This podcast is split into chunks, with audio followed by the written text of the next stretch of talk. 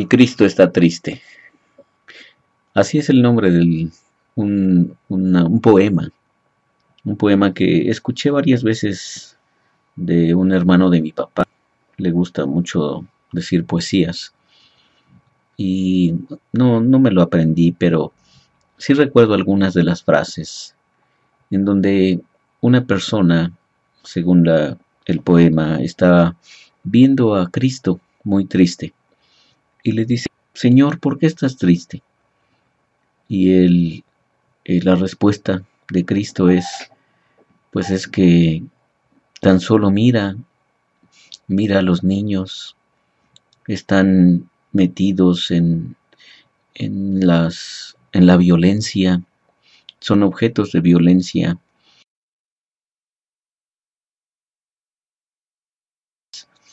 Y algunos adultos están caminando sus propios eh, senderos lejos de mí.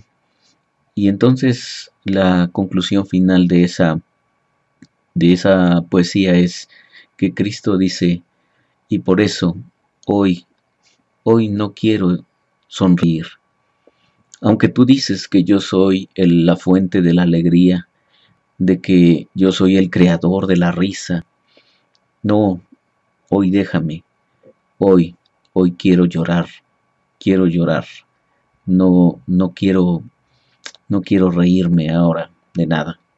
En fin, esa es en términos generales la idea del, del poema mi, Cristo está triste. Y es que no es para menos. Me parece que describe, describe un poquito ese poema, lo que creo que Dios, Dios ve sobre nuestro mundo lleno de violencia. Hoy, hoy será un día difícil para nuestro país.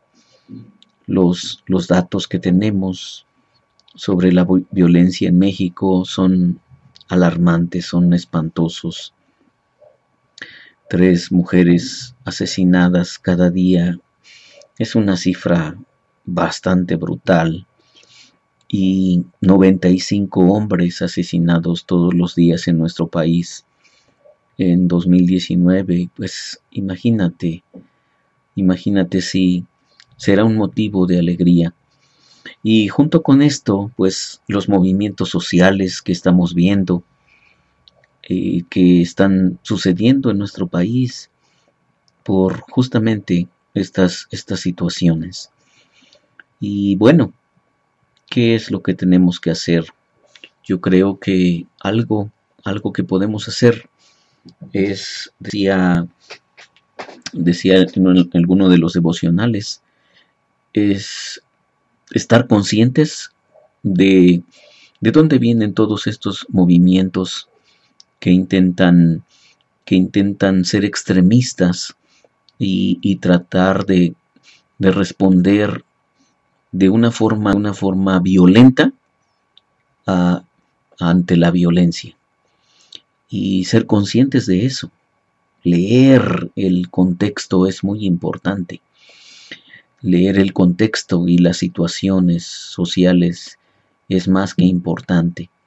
Informarnos me parece que es muy importante y además, además ver quién nos está informando, porque a veces tenemos nuestras propias ideas, ¿verdad? Y tenemos ciertos informantes que no necesariamente están muy bien intencionados.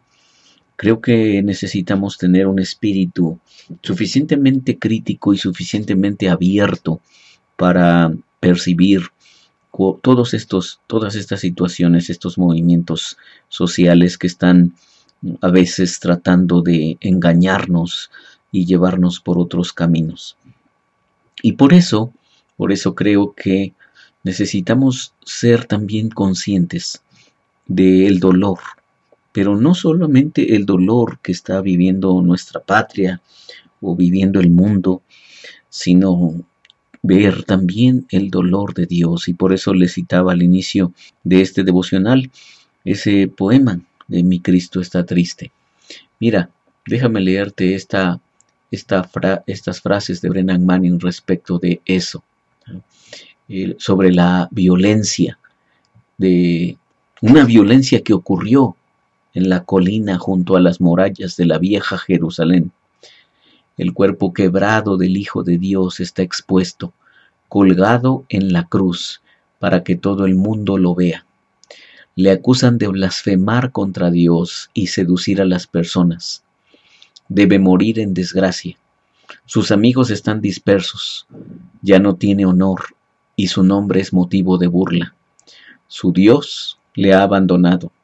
Está absolutamente solo. Lo llevan a las afueras de la ciudad santa por las calles donde viven los de su clase. El Cristo androso es tratado con rudeza. Le escupen, le pegan, le asesinan y luego es sepultado entre los de su calaña. Para dramatizar su muerte, algunos artistas cristianos lo han representado con los ojos en blanco y la boca torcida. Utilizan un color rojo para que las gotas de sangre se vean más reales en sus manos, sus pies, sus pies y su costado. Y continúa hablando Brennan Manning acerca de, de esto, de, de, esta violencia que se, que se realizó en las afueras de Jerusalén en el año 33 de nuestra era. ¿Y por qué te cito esto? Porque eh, hablando de la violencia que hay en, nuestra, en nuestro país, en nuestro mundo, necesitamos entender algo. Dios, Dios conoce en su carne propia lo que es la violencia. A él nadie le puede platicar de que el ser humano es muy violento. No. Desde que abres las páginas del Nuevo Testamento, el Evangelio de Mateo, de Marcos, de Lucas, ves a Jesús en su rostro humano, en su rostro de, de ser compasivo, en su rostro misericordioso por los débiles y por los eh, frágiles, las personas desechadas de los que hemos hablado una y otra vez. Podemos ver a un Jesús que es objeto de violencia. Una y otra vez, desde niño, desde pequeño. Tú sabes la historia, fue perseguido por el rey Herodes y querían, no querían simplemente llevárselo, a un refugio, no, querían asesinarlo. Y cuando fue, fue un maestro, un rabino, platicando sobre el reino de Dios y hablando sobre el amor de Dios, fue objeto de mucha violencia de parte de las personas religiosas, de las personas que deberían enseñar sobre, sobre Dios y sobre el amor. Cuando se sentían confrontados, ellos, ellos se volvieron violentos contra Jesús. Y este episodio que te acabo de platicar sobre la, la colina de Jerusalén, allá, perdón, la colina junto a las murallas de Jerusalén, donde está el cuerpo de Jesús clavado en una cruz, muriendo y entregando su vida por la humanidad. Y dice Baxter Kruger, nosotros, nosotros despreciamos al Hijo de Dios. Quisimos taparle la boca y desaparecerlo. Le dimos de bofetadas. Quisimos expulsarlo. Como dice Juan, capítulo 1, versículo 11, a lo suyo vino y los suyos no lo recibieron. Quisimos expulsarlo de su mundo, de su tierra, de su creación lo despreciamos.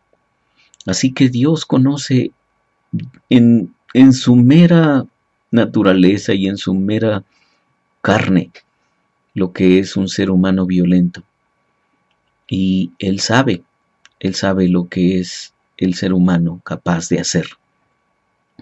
Entonces, ante estas, ante estas situaciones que nosotros estamos viviendo, yo creo que necesitamos estar conscientes de que Dios, Dios no está ajeno a nada de la violencia que está viviendo nuestro país, nuestro mundo. Dios no está ajeno al dolor de las personas. Dios no está ajeno al dolor de las víctimas. Dios, Dios también sabe lo que es sufrir en carne propia la violencia de sus congéneres. Y por lo tanto, por lo tanto, Él, Él está haciendo algo, aunque tú y yo no lo podamos ver, y aunque tú y yo no lo podamos ah, concretar en, nuestras, en nuestros pensamientos, Dios, Dios no ha cedido su trono, Dios no ha abandonado a la humanidad, Dios está interesado en que esto, en que esto sea diferente. ¿Qué tal si nos unimos a su deseo y oramos? Oramos como Jesús nos enseñó a orar. Venga tu reino, sea hecha tu voluntad en el cielo como en la tierra. Soy Víctor Hugo Juárez y espero que este devocional ha sido de bendición para ti. Dios te bendiga.